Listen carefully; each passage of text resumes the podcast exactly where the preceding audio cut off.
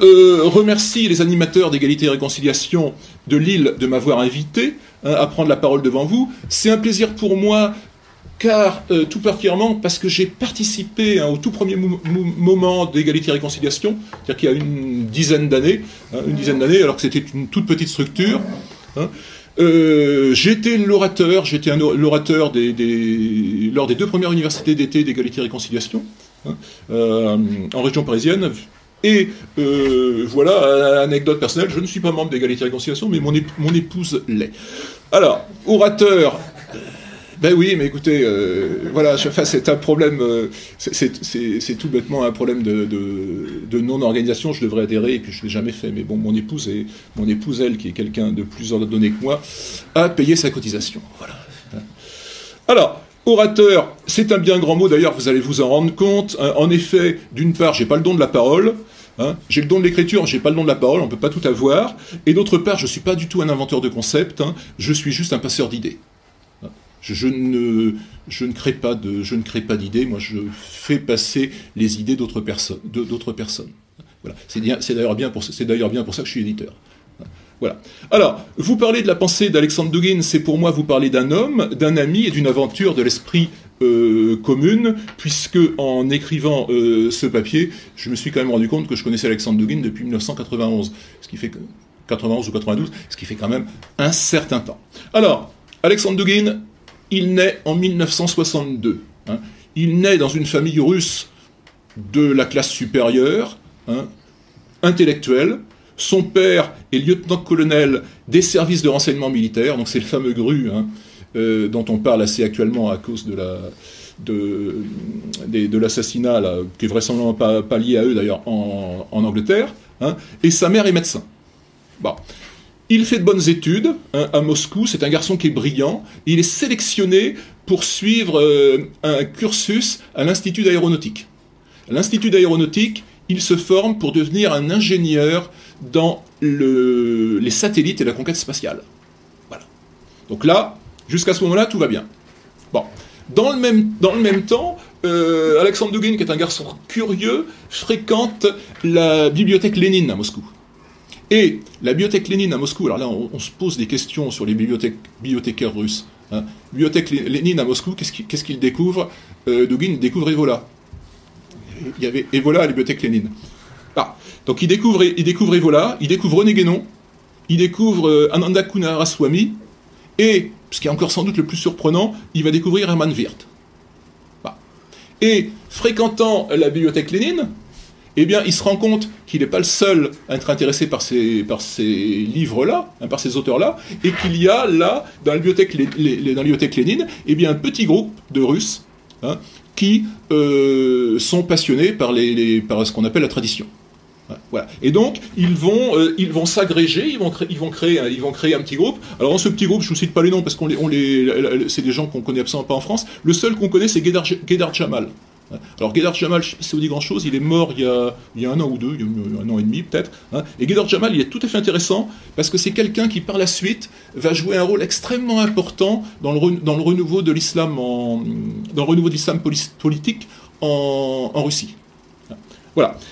Et en 1981, Dugin il va publier son premier samizdat. Hein. On est encore, on dans l'époque soviétique, donc on, fait de, on fait de l'édition, on fait de l'édition discrète, hein, enfin, euh, secrète même, soit sous forme manuscrite, soit sous forme tapée à la machine. Et son premier samizdat, eh ben, c'est une traduction en russe d'impérialisme païen de Julius Evola. Alors, le petit groupe de dissidents est assez rapidement repéré par le KGB. Ils sont arrêtés et ils sont interrogés.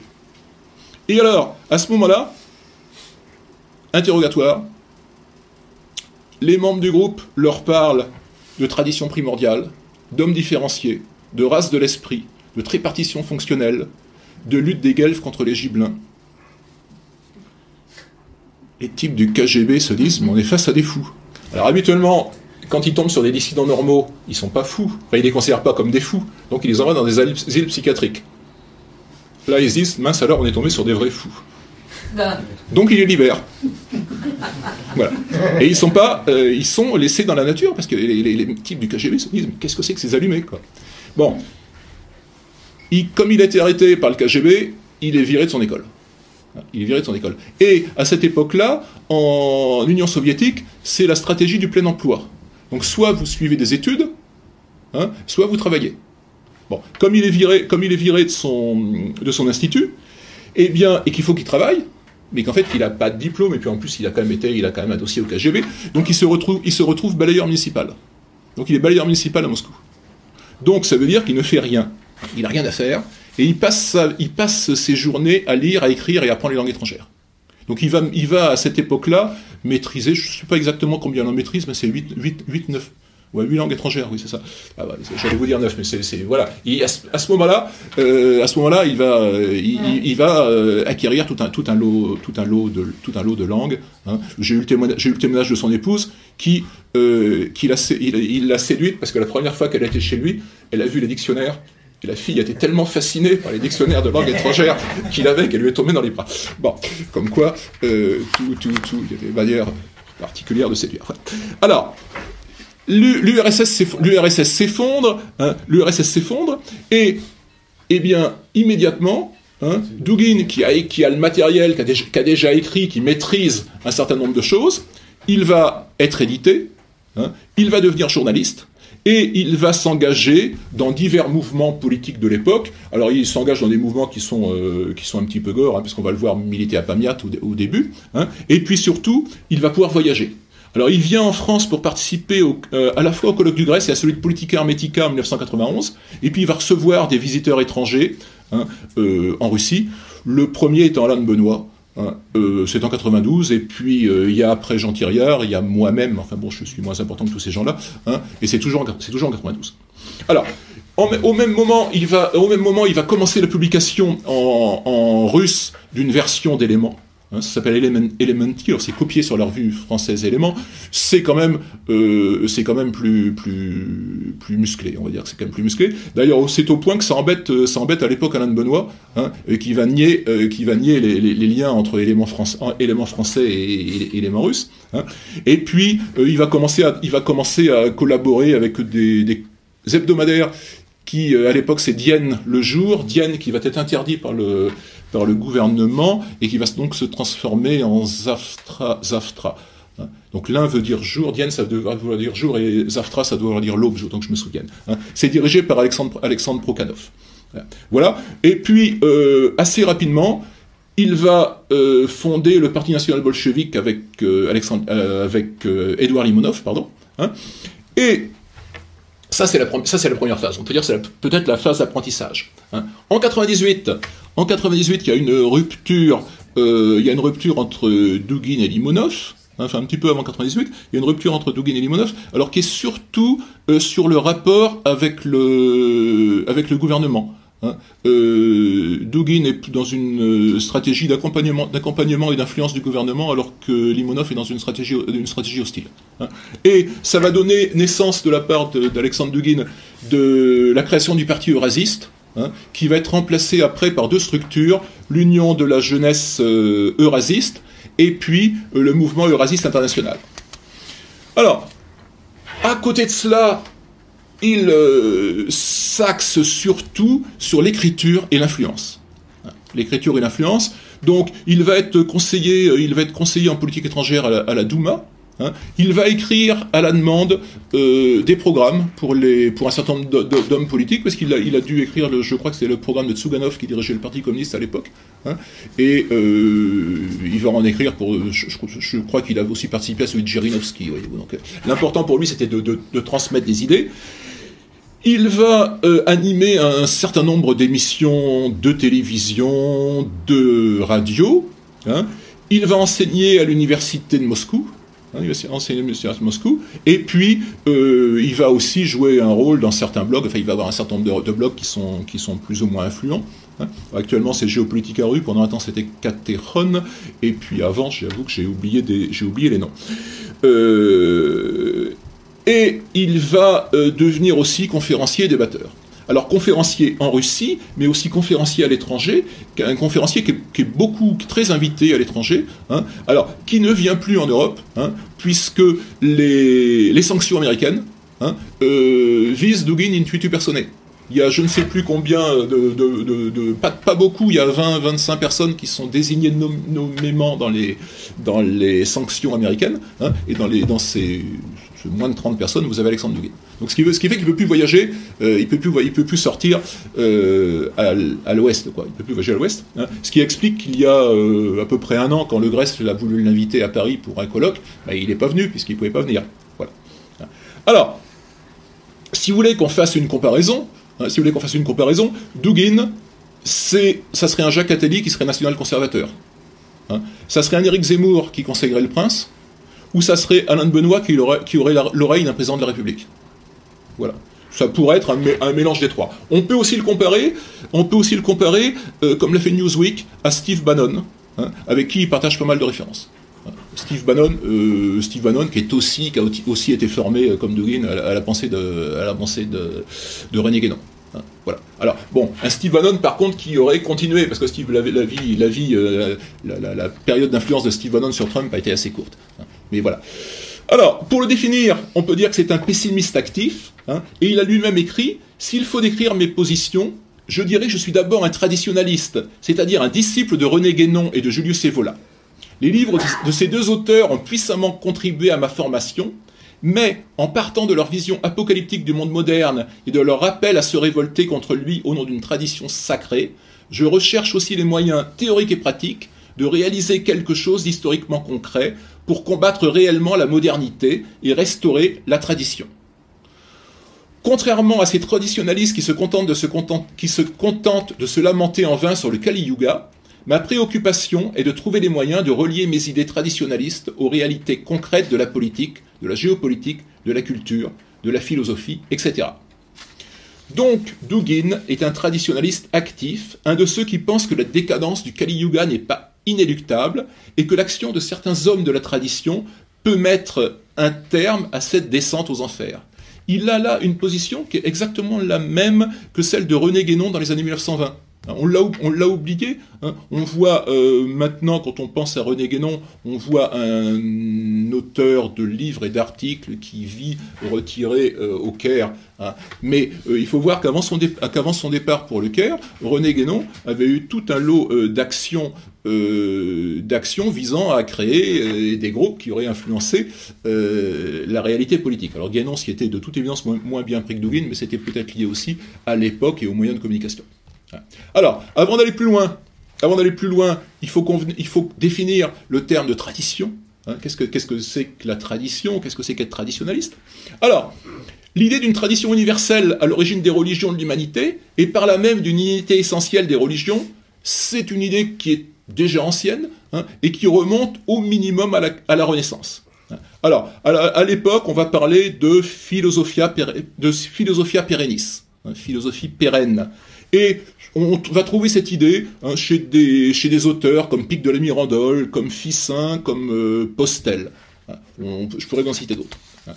Avec euh, le développement de l'étude comparée des mythes et des religions, ça va connaître un renouveau au XVIIIe siècle, et on va la voir, on va voir cette thèse défendue par des gens comme Kurt de, comme de Géblin, je ne sais pas si le nom vous dit quelque chose, Fabre d'Olivet, hein, ou euh, Friedrich Kreutzer. L'idée va être reprise au 19e et au début du 20e par les occultistes. Hein. Donc ça va être repris par Saint-Yves d'Aveldre, ça va être repris par la Société théosophique de, Blavatsky, ça va être repris, par Édouard Churet. Hein. Voilà. Et un petit peu après, c'est-à-dire euh, début du 20e, eh bien, René Guénon va reprendre à son compte cette idée. Hein, cette idée. Mais euh, ce qui va, euh, ce qui va changer, changer avec René Guénon, hein, c'est qu'il va donner à cette notion qui était à l'époque communément répandue un contenu qui va être rigoureux, clarifié, profond et ample. Et il va le faire échapper des conceptions vagues des occultistes. Alors, dès, les années 20, hein, euh, Guénon va euh, formaliser, ce qu'on va appeler le traditionnalisme. Et il va en donner cette définition. La tradition primordiale est le principe commun des traditions passées ou présentes du cycle historique actuel. Elle les contient et les synthétise toutes, tout en étant qualitativement plus qu'elles. Alors, Guénon hein, il est euh, influencé par l'hindouisme, hein, et comme il est influencé par l'hindouisme, il va être influencé par la conception cyclique des quatre âges. Hein. Donc là, ça va le différencier fondamentalement de l'occultisme, des occultistes dont je vous ai parlé tout à l'heure, puisque les occultistes sont des gens qui sont progressistes. Ils pensent qu'on va vers une meilleure une euh, situation meilleure. Hein, une civilisation, la civilisation progresse tout le temps et on va aller vers des situations meilleures. Euh, Guénon, lui, euh, part d'une idée qui est complètement opposée. Hein. On part de l'âge d'or, on part de l'âge d'or et puis ben, on va descendre, âge d'argent, âge de bronze, et nous, nous sommes dans le Kali Yuga. Hein. Donc on est dans le Kali Yuga depuis euh, plus de 2000 ans, quoi, 2500, 3000 ans. Hein. On est dans le Kali Yuga, et le Kali Yuga, ça va de plus en plus mal. D'accord? Et c'est un, cycle historique régressif. Alors, alors que chez les occultistes, on était dans un cycle historique progressiste, là, on est dans un cycle historique, historique régressif. Alors, dans, dans ce Kali Yuga, hein, dans ce Kali Yuga, eh ben, il, existe de temps en, il existe de temps en temps des périodes de redressement. Hein. Il, y a des, il, y a des, circonstances historiques, hein, il y a des individus, euh, il y a des structures qui vont faire qu'il y a des redressements. Deux exemples de redressement que va nous donner euh, Guénon, c'est la Rome antique et c'est le Moyen Âge, c'est le Moyen européen. Mais il ne s'agit que de périodes d'embellie avant que la décadence ne recommence. Voilà. Alors, les disciples de Guénon, hein, on, peut les répartir en deux catégories. Une partie la plus importante, sans doute, hein, comme le dit Alexandre Dugin, se contente de se lamenter en vain sur le Kali Yuga, hein, parfois en ne faisant rien d'autre. bon, ils noircissent du papier assez souvent, mais ça va parfois pas plus loin. Et euh, parfois en suivant une voie, euh, une pratique spirituelle. L'autre, à l'image d'Evola, Dugin ou de Bannon, hein, croit que quelque chose peut toujours être fait pour s'opposer au Kali Yuga, même si cette action n'a que peu de chances de réussir.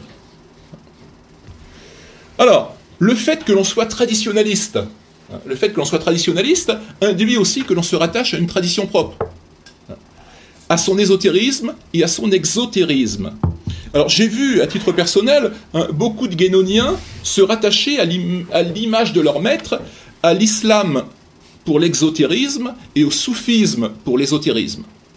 D'autres, plus récemment, j'ai un certain nombre d'amis euh, qui ont suivi cette voie, se sont rattachés à l'orthodoxie. Voilà. Alors l'orthodoxie qui est vécue comme ésotérisme et exotérisme à la fois.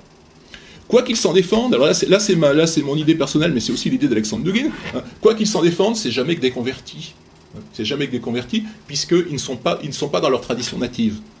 Et quand on est, le, problème de la conversion, c'est que quand vous vous convertissez une fois, on ne sait pas si vous convertirez pas une deuxième, voire une troisième. Voilà. On ne peut pas non plus, quand, quelqu'un est converti à quelque chose, on ne peut pas faire l'impasse sur l'attrait d'exotisme, on ne peut pas faire l'impasse non plus sur le tourisme, le tourisme spirituel. Et, à mon sens, hein, mais c'est aussi l'avis d'Alexandre Dugin, hein, un rattachement spirituel ne se ne se choisit pas. Hein. Il doit se faire dans sa culture et dans son sang. Hein. Pour un Français, c'est être catholique de tradition pour l'exotérisme. Après ça, vous allez me dire, l'ésotérisme, qu'est-ce qu'on fait hein. Alors, ben, soit on considère qu'il y a un ésotérisme dans la religion catholique, soit le comme, soit le comme soit on fait comme certains guénoniens qui ont rejoint euh, des loges euh, maçonniques du rite écossais rectifié. Et là, je pense, j'en parlais il y a 5 minutes, moi je pense à Jean-Marc Vivenza, dont le nom dira peut-être quelque chose à certains d'entre, vous. Hein. Je il y a des gens qui voient qu'il y a Jean-Marc Vivenza ici? Ok. Bon, alors tant pis, ben, Jean-Marc Vivenza n'est pas aussi célèbre que je me l'imaginais. Ok? Euh, alors si vous remontez dans les années 80, Ouais, c'est ça, dans les années 80, euh, Jean-Marc Vivenza, c'était le bras droit de Jean-Jules Maliarakis. Je sais pas si, le nom de Maliarakis vous dit quelque chose de plus. Voilà, c'était le bras droit de Maliarakis, c'était, celui qui a introduit la musique industrielle en France. Il, faisait du bruitisme, enfin tout ça. C'était un, peu comme, euh, comment s'appelle, euh, Burgala. C'était c'était un peu l'équivalent de Burgala. Ok.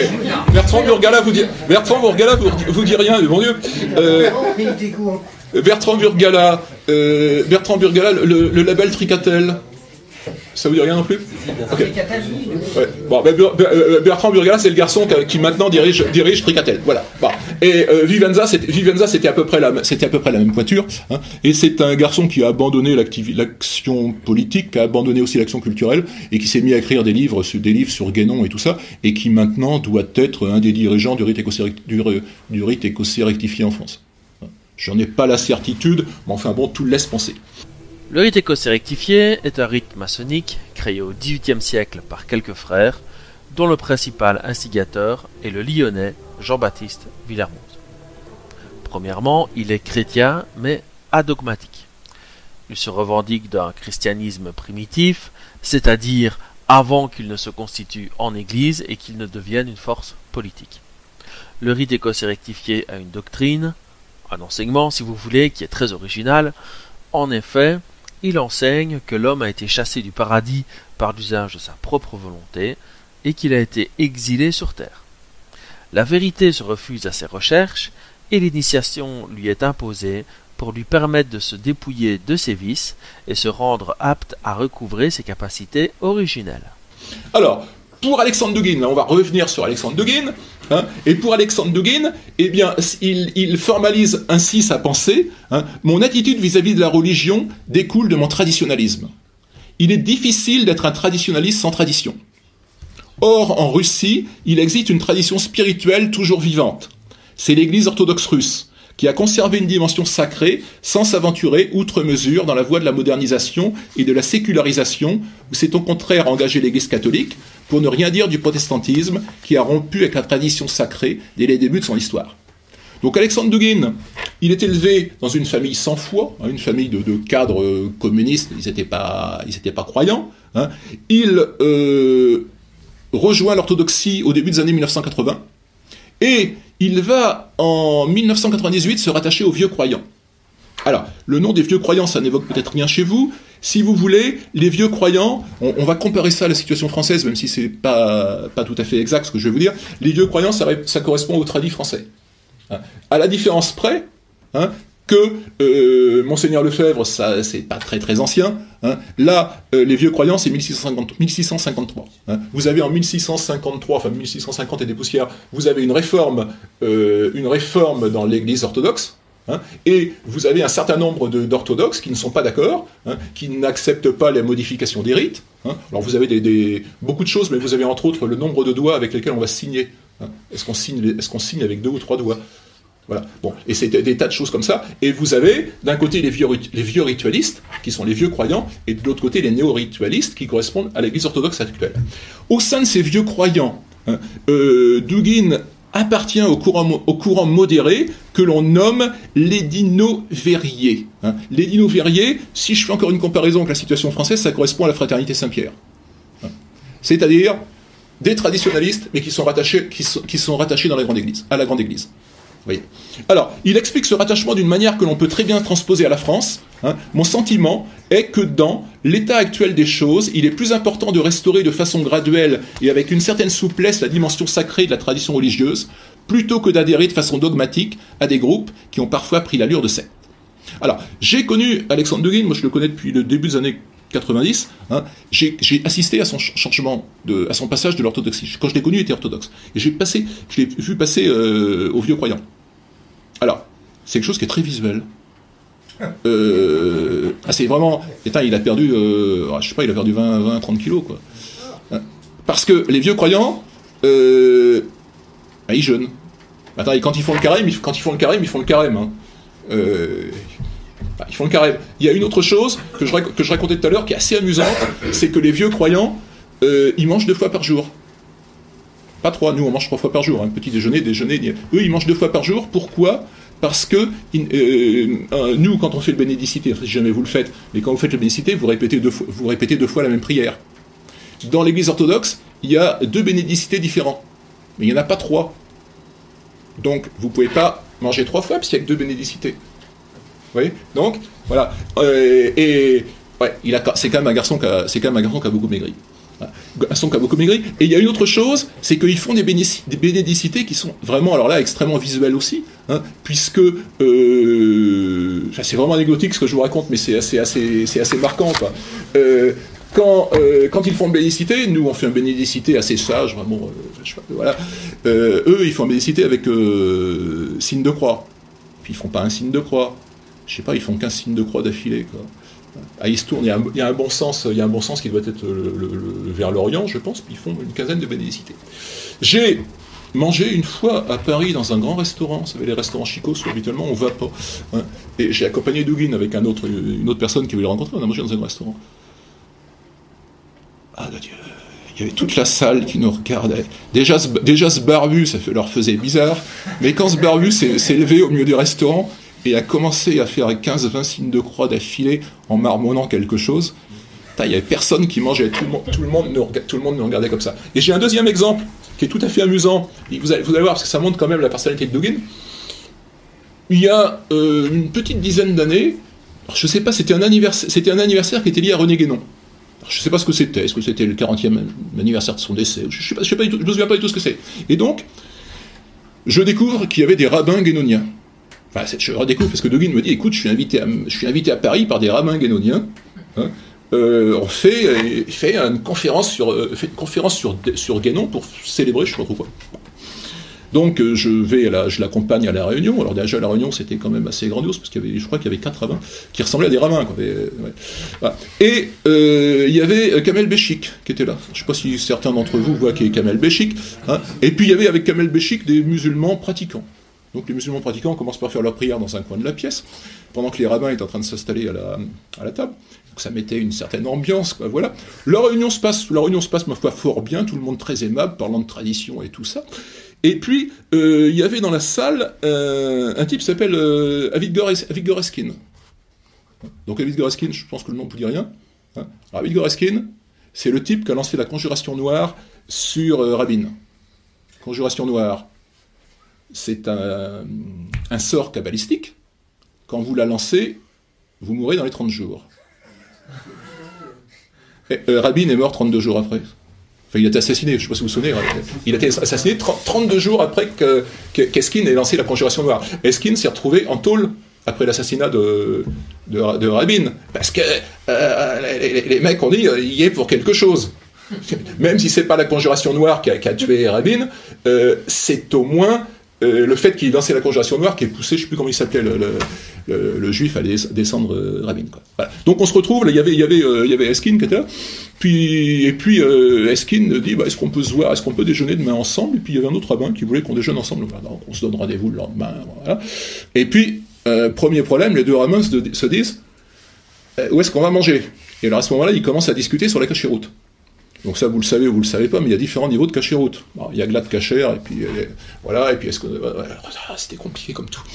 Puis ils finissent par se mettre d'accord parce que c'était pas les mêmes, c'était pas des rabbins des mêmes groupes, donc il fallait qu'ils arrivent à trouver une cachiroute qui soit compatible pour les deux. Ils trouvent la, la- euh, ils trouvent la cachiroute qui était compatible pour les deux. À ce moment-là, je leur dis les gars, vous êtes gentils, mais on va aller dans un restaurant juif, on est bien d'accord, donc cachiroute. Hmm, Alexandre Deguin va faire le bénédicité. Ça va être visuel. Vous avez beau être rabbin, on va se faire virer. Alors là, les rabbins me disent, ah ben oui, madame, Christian a raison, monsieur Boucher, ouais, ouais. Et on s'est retrouvés euh, Starbucks au Starbucks, c'est ça. On s'est retrouvés, on s'est retrouvés dans un Starbucks où ils ont mangé chacun une pomme. Parce que, bah, oui, Cacheroute, il pouvait rien manger d'autre dans un Starbucks que, manger une pomme. Et Dugin a fait son, a fait, a fait son dans le, dans le, dans le Starbucks où c'était plein de petites euh, étudiantes mignonnes comme, tout qui nous regardaient comme des, comme si, attends, vous j'imaginais deux rabbins plus euh, Dugin avec moi qui ressemblait avec moi qui pouvait passer inaperçu, quoi. Voilà. Et euh, c'était une, expérience, mais bon, des trucs qu'on vit, qu'on vit une fois dans sa, une fois dans sa vie, on a l'impression, on a l'impression de se promener avec des, des extraterrestres, quoi. Voilà. Bon, alors tout ça pour vous dire, euh, c'est c'est pas, alors c'est pour ça qu'il est barbu comme ça et qu'il se rase pas parce que c'est pas prévu quand vous êtes euh, vieux croyant de vous raser. Alors maintenant, j'arrête ça. C'était un peu des, c'était un peu euh, marginal, mais ça vous permet de situer un peu, euh, un peu, un peu de quoi il s'agit, quand vous êtes, euh, quand vous êtes dans ces, dans ces choses-là. Et on va parler maintenant de la, maintenant qu'on a parlé de tradition, on va parler de l'eurasisme. Alors, l'eurasisme, hein, il y a, habituellement, on va, dire qu'il y a deux eurasismes. hein. Il y a l'eurasisme des origines, celui qui est né dans l'immigration, dans l'émigration pardon blanche au lendemain de la révolution de 1917, et puis il y a le néo- néo-eurasisme porté par Alexandre Dugin. Alors, à mon sens, euh, il y en a en réalité trois, hein, euh, parce que le- l'eurasisme de Dugin est double. hein. D'une part, il est géopolitique. Hein. donc c'est un eurasisme qui est assez, euh, qui est assez soft, oui, qui est, présentable. Et puis vous avez de l'autre côté un eurasisme, un eurasisme mystique, hein, et qui à ce moment-là n'est plus géopolitique, mais euh, est extensible, est est universaliste et extensible au monde entier. Alors, le premier eurasisme, ça naît dans l'émigration blanche, je viens de vous le dire, avec des noms comme Troubetskoy, Savitsky ou Alexeyev, hein, je vous en cite que trois. Leurs idées sont intellectuellement, intellectuellement intéressantes, mais elles sont à mille lieues de nos préoccupations. Hein. Identité touranienne de la Russie, admiration pour Gengis Khan, affirmation que le sédentaire est servile alors que le nomade est aristocratique, donc nous, c'en est plutôt des sédentaires, hein. importance à leurs yeux de Byzance, hein. la Russie conçue non pas comme un pays mais comme une civilisation, etc. C'est quand même des choses qui sont assez, euh, assez étrangères à, à, la fois à notre civilisation et à nos centres d'intérêt. Alors, à cet eurasisme traditionnel dont il va reprendre la plupart des thèmes, hein, Alexandre Dugin va ajouter des influences qu'il va avoir pris dans notre côté de l'Europe. Hein. Et ça va être celle de René Guénon et de Julius Evola, je viens de vous en parler, ça va être celle d'Alain Benoît et de Jean Thiriard, hein. ça va être celle d'Hermann Wirth, et ça va être celle de la révolution conservatrice allemande. Et il va construire, il va construire ce qu'on appelle le néo-eurasisme. Le néo-eurasisme, et qu'il va présenter ainsi le racisme, dès les années 90, a sous notre influence intégré dans son corpus la géopolitique, la thalassocratie contre la tellurocratie, l'Eurasie contre le monde atlantique, les Eurasiens contre les Atlantistes, et le traditionnalisme, c'est-à-dire la tradition contre le monde moderne et postmoderne. On a là, dans cette citation, les deux côtés que je signalais précédemment, la géopolitique profane reprenant la théorie du Heartland du géopoliticien britannique Mackinder, et assimilant, et assimilant à ce Heartland l'Eurasie. Et vous avez d'un autre côté la géopolitique mystique. Alors, ces deux versants, Dugin explique leur existence ainsi. La géopolitique dans sa forme actuelle est indubitablement une science terrestre, profane, sécularisée. Mais peut-être parmi toutes les sciences modernes a-t-elle sauvé en elle-même le plus grand lien avec la tradition et avec les sciences traditionnelles? René Guénon a dit que la chimie moderne était le résultat de la désacralisation d'une science traditionnelle, l'alchimie. De même que la physique moderne l'est de la magie. Exactement de la même manière, on peut dire que la géopolitique moderne est le produit de la laïcisation et de la désacralisation d'une autre science traditionnelle, la géographie sacrée. Mais comme la géopolitique occupe une place spéciale parmi les sciences modernes et qu'elle est souvent classée comme une pseudo-science, sa désacralisation n'est pas si complète et irréversible, comme dans le cas de la chimie ou de la physique. Le lien avec la géographie sacrée est ici assez distinctement visible. Il est donc possible de dire que la géopolitique se tient à une place intermédiaire entre la science traditionnelle et la science profane. Alors, pour Dugin, la géographie façonne les idéologies, les cultures et les religions. Les civilisations des plaines, des steppes ou des désirs sont propices à l'expansion et à la conquête, alors que celles des montagnes et des forêts sont plus enclines à conserver les traditions des peuples. Dugin défend également, je viens de le dire, la pertinence de l'opposition traditionnelle thalassocratie, tellurocratie. Alors thalassocratie, hein, c'est euh, la euh, puissance maritime, hein, c'est la puissance de la mer, alors que la, la tellurocratie, c'est la puissance terrestre. Et selon Dugin, hein, selon Dugin, la tellurocratie incarne la stabilité, la pesanteur, la fixité et le politique tandis que la thalassocratie pardon, promet la mobilité, la fluidité, la dynamique et l'économie. Ainsi, les empires terrestres, souvent militaires, sont de forme tellurocratique, alors que les empires coloniaux, plus commerciaux, sont thalassocratiques. Cependant, cette typologie ne se résume pas à une simple opposition eau-terre et un déterminisme strict. Il existe aussi des terres maritimes, les îles, et des eaux terrestres, les fleuves et les mers intérieures. De même, Dugin remarque que la géopolitique japonaise est de nature tellurocratique, malgré son caractère insulaire, tandis qu'il voit dans la puissance du continent nord-américain une thalassocratie qui, repose sur le dynamisme de ses interfaces maritimes et commerciales.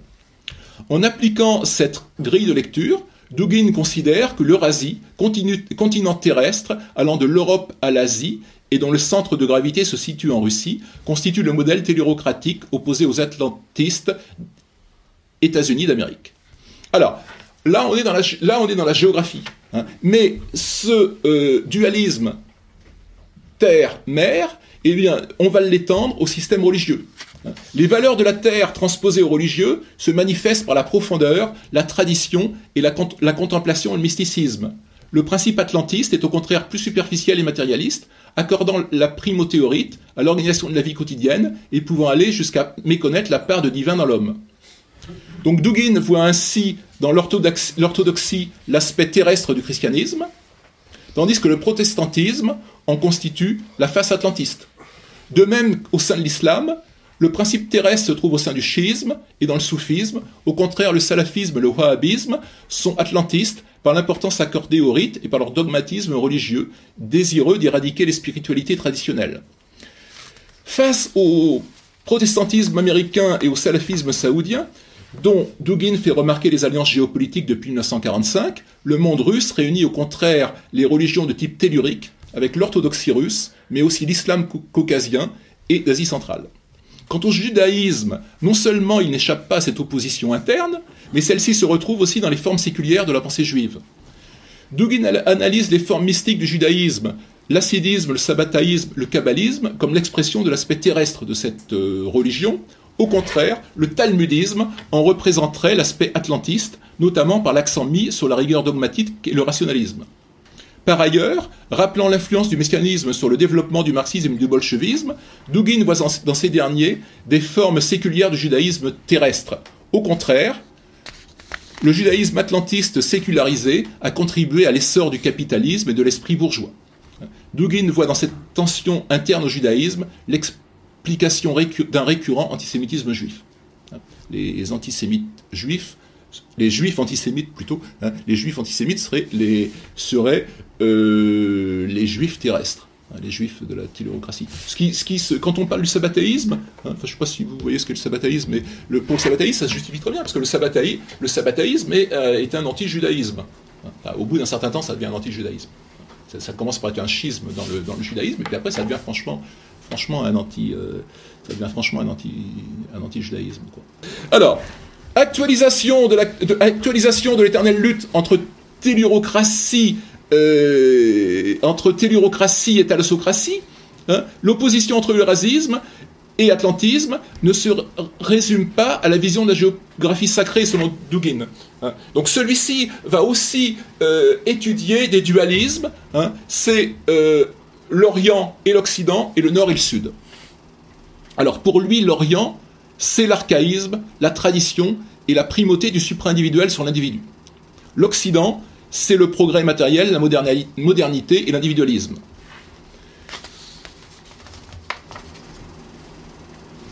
Dans euh, la euh, géographie sacrée, hein, ce sont les valeurs orientales qui sont supérieures aux valeurs occidentales, hein, alors qu'actuellement, hein, dans la géopolitique moderne, c'est exactement le contraire. Hein. C'est les valeurs occidentales qui sont considérées comme supérieures aux valeurs orientales. Hein. C'est euh, les valeurs occidentales de démocratie libérale et d'individualisme, hein, droit de, de euh, qui sont érigés en modèle. Donc, aux yeux de Dugin, euh, le couple Orient-Occident doit se doubler d'une autre opposition, c'est le couple Nord-Sud. Le couple Nord-Sud. Euh, le nord, c'est la terre divine, hein, c'est la terre de l'esprit et de, l'être, hein, alors que euh, le sud, c'est euh, la tendance au, matérialisme et à l'idolâtrie.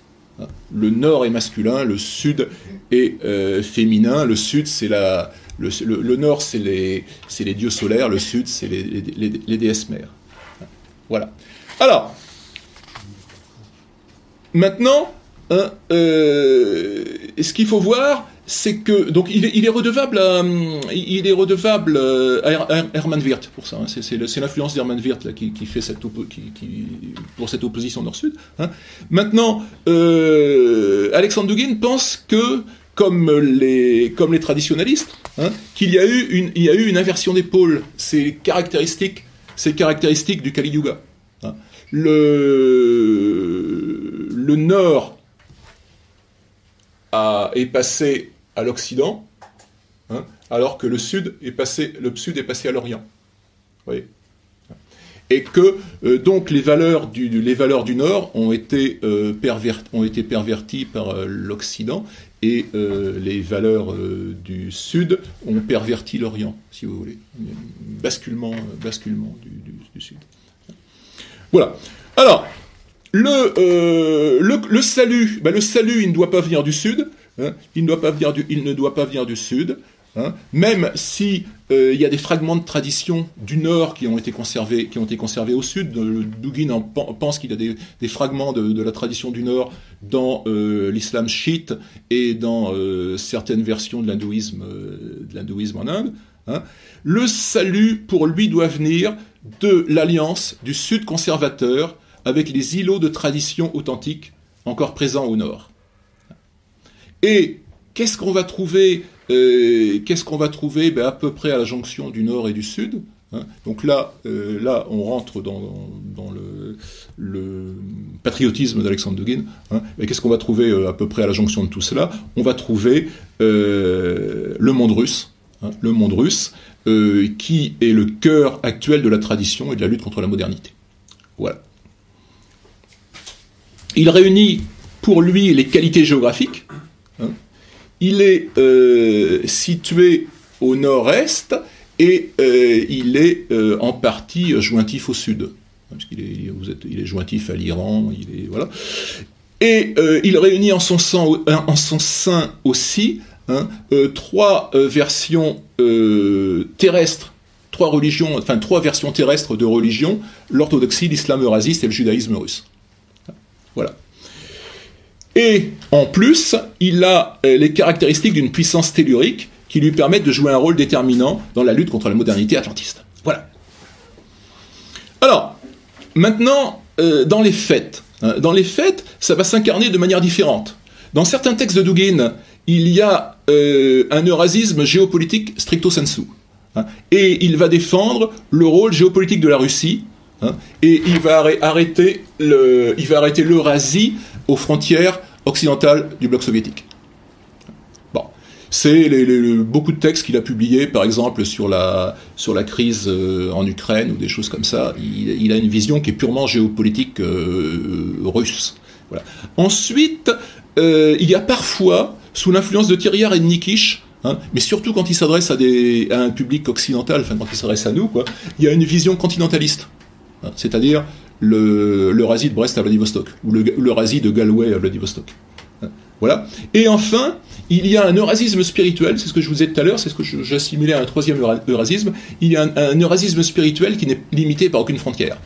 J'ai deux citations pour cet eurasisme spirituel. Hein. La pensée eurasiste a toujours présenté une dimension internationale. Pour les premiers eurasistes, comme pour le prince Troubetskoy, la guerre menée par la Russie contre l'occidentalisation n'était pas seulement une guerre locale, mais l'avant-garde d'une guerre universelle de tous les peuples contre la menace que représente l'occidentalisation. Le racisme en tant que doctrine est un anti-occidentalisme actif, connaissant la modernité de l'intérieur, mais refusant cette modernité au nom de la tradition. Un eurasiste n'est donc nullement un habitant du continent eurasiatique, il est bien plutôt l'homme qui assume volontairement la position d'une lutte existentielle, idéologique et métaphysique contre l'américanisme, la globalisation et l'impérialisme des valeurs occidentales. Valeurs occidentales qui sont hein, la société ouverte, les droits de l'homme, la société de marché, etc. Vous pouvez donc très bien être raciste en vivant en Amérique latine, au Canada, en Australie ou en Afrique. Deuxième citation, nous avons formé des réseaux eurasistes sur le plan mondial, nous continuerons nous, œuvrons et nous continuerons à œuvrer contre l'hégémonie américaine, travaillant à son détriment.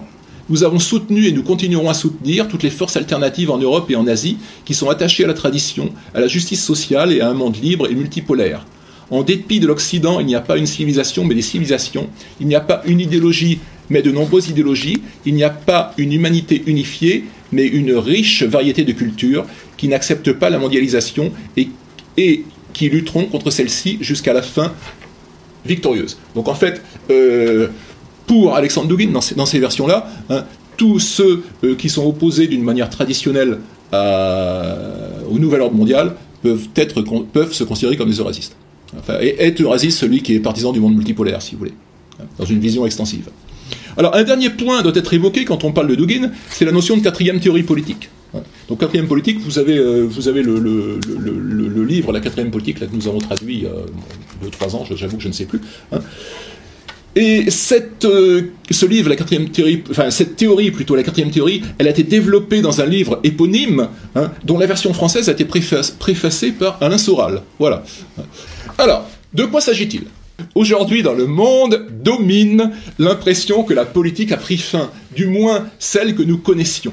Le libéralisme a mené une lutte opiniâtre contre ses ennemis politiques, proposant des recettes alternatives. Le conservatisme, le monarchisme, le traditionnalisme, le fascisme, le socialisme, le communisme, avant de tous les vaincre finalement au sortir du XXe siècle. Il aurait été logique de supposer que la politique deviendrait libérale et que tous les adversaires du libéralisme situés à la périphérie commenceraient à repenser leur stratégie et à constituer un nouveau front, la périphérie contre le centre. Ça avait été annoncé, par Alain Benoît pendant un temps. Mais au début du XXe siècle, tout s'est déroulé selon, du XXIe siècle, tout s'est déroulé selon un autre scénario. Le libéralisme, mettant toujours l'accent sur la minimalisation du politique, a décidé, après sa victoire, de supprimer de façon générale la politique. Vraisemblablement pour ne pas permettre la formation d'une alternative politique et rendre son règne éternel ou simplement en raison de l'épuisement de l'agenda politique dû à l'absence d'un ennemi, lesquels, selon Karl Schmitt, sont nécessaires à la constitution de la position politique. Dans tous les cas, le libéralisme a conduit à un repli du politique.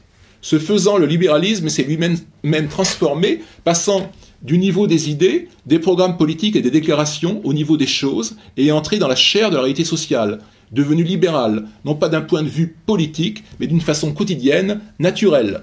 À la suite d'un tel tournant de l'histoire, toutes les idéologies politiques qui avaient lutté férocement entre elles au cours des siècles passés ont perdu leur actualité.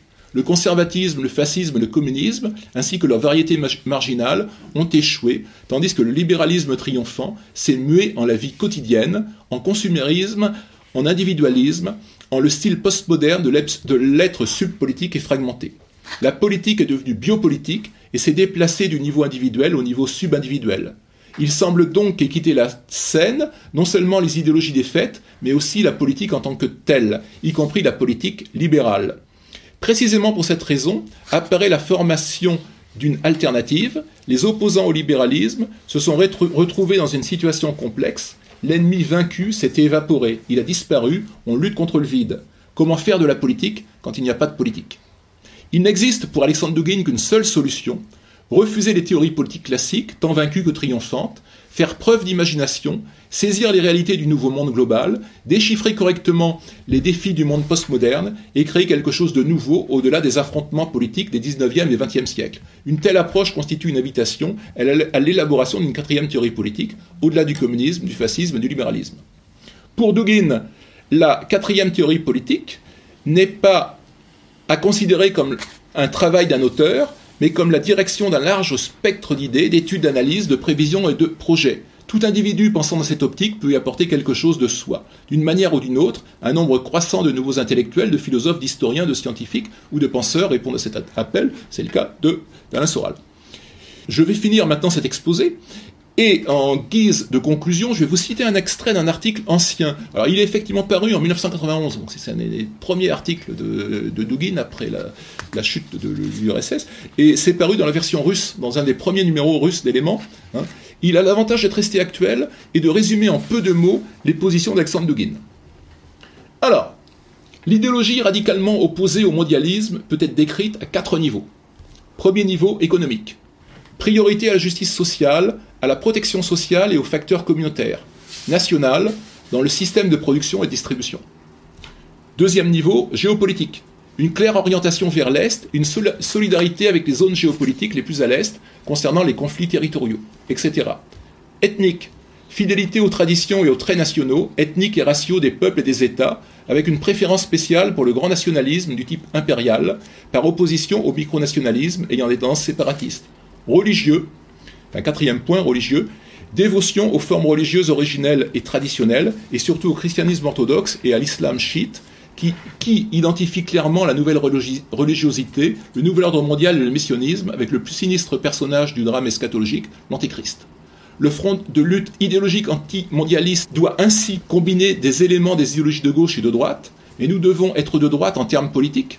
En d'autres termes, nationalistes, traditionalistes, etc., et de gauche dans le domaine économique, en d'autres termes, des défenseurs de la justice sociale, du socialisme, etc.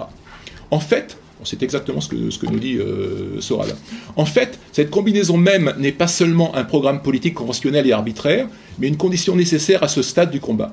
La priorité géopolitique donnée à l'Est nous impose de totalement renoncer aux divers préjugés anti-asiatiques exprimés à une époque, le préjugé anti-asiatique non seulement fait le jeu du nouvel ordre mondial, et finalement la fidélité à l'Église, aux enseignements des saints-pères, au christianisme orthodoxe. Alors là, on est dans des choses qui, pour nous, ne nous concernent, pas. Hein. c'est vraiment des trucs de, de, russes, ça. Hein. Euh, la fidélité, donc je reprends, la fidélité à l'Église, aux enseignements des saints-pères, au christianisme orthodoxe, est un élément nécessaire et très important du combat antimondialiste, car l'essence et le sens de ce combat est de choisir le vrai Dieu, le bon côté, le camp béni et nul ne pourra nous sauver du mauvais charme, du péché, de la tentation, de la mort, durant ce terrible voyage, excepté le Fils de Dieu. Nous devons devenir ses hôtes, son armée, ses serviteurs et ses missionnaires. Le gouvernement mondial est la dernière rébellion des puissances d'en bas contre le divin. La durée de leur triomphe sera courte. Éternelle sera la joie de ceux qui rejoindront les, gens, les rangs pardon, des derniers combattants pour le triomphe de la liberté. Donc vous avez une première partie dans laquelle on peut se retrouver. Hein.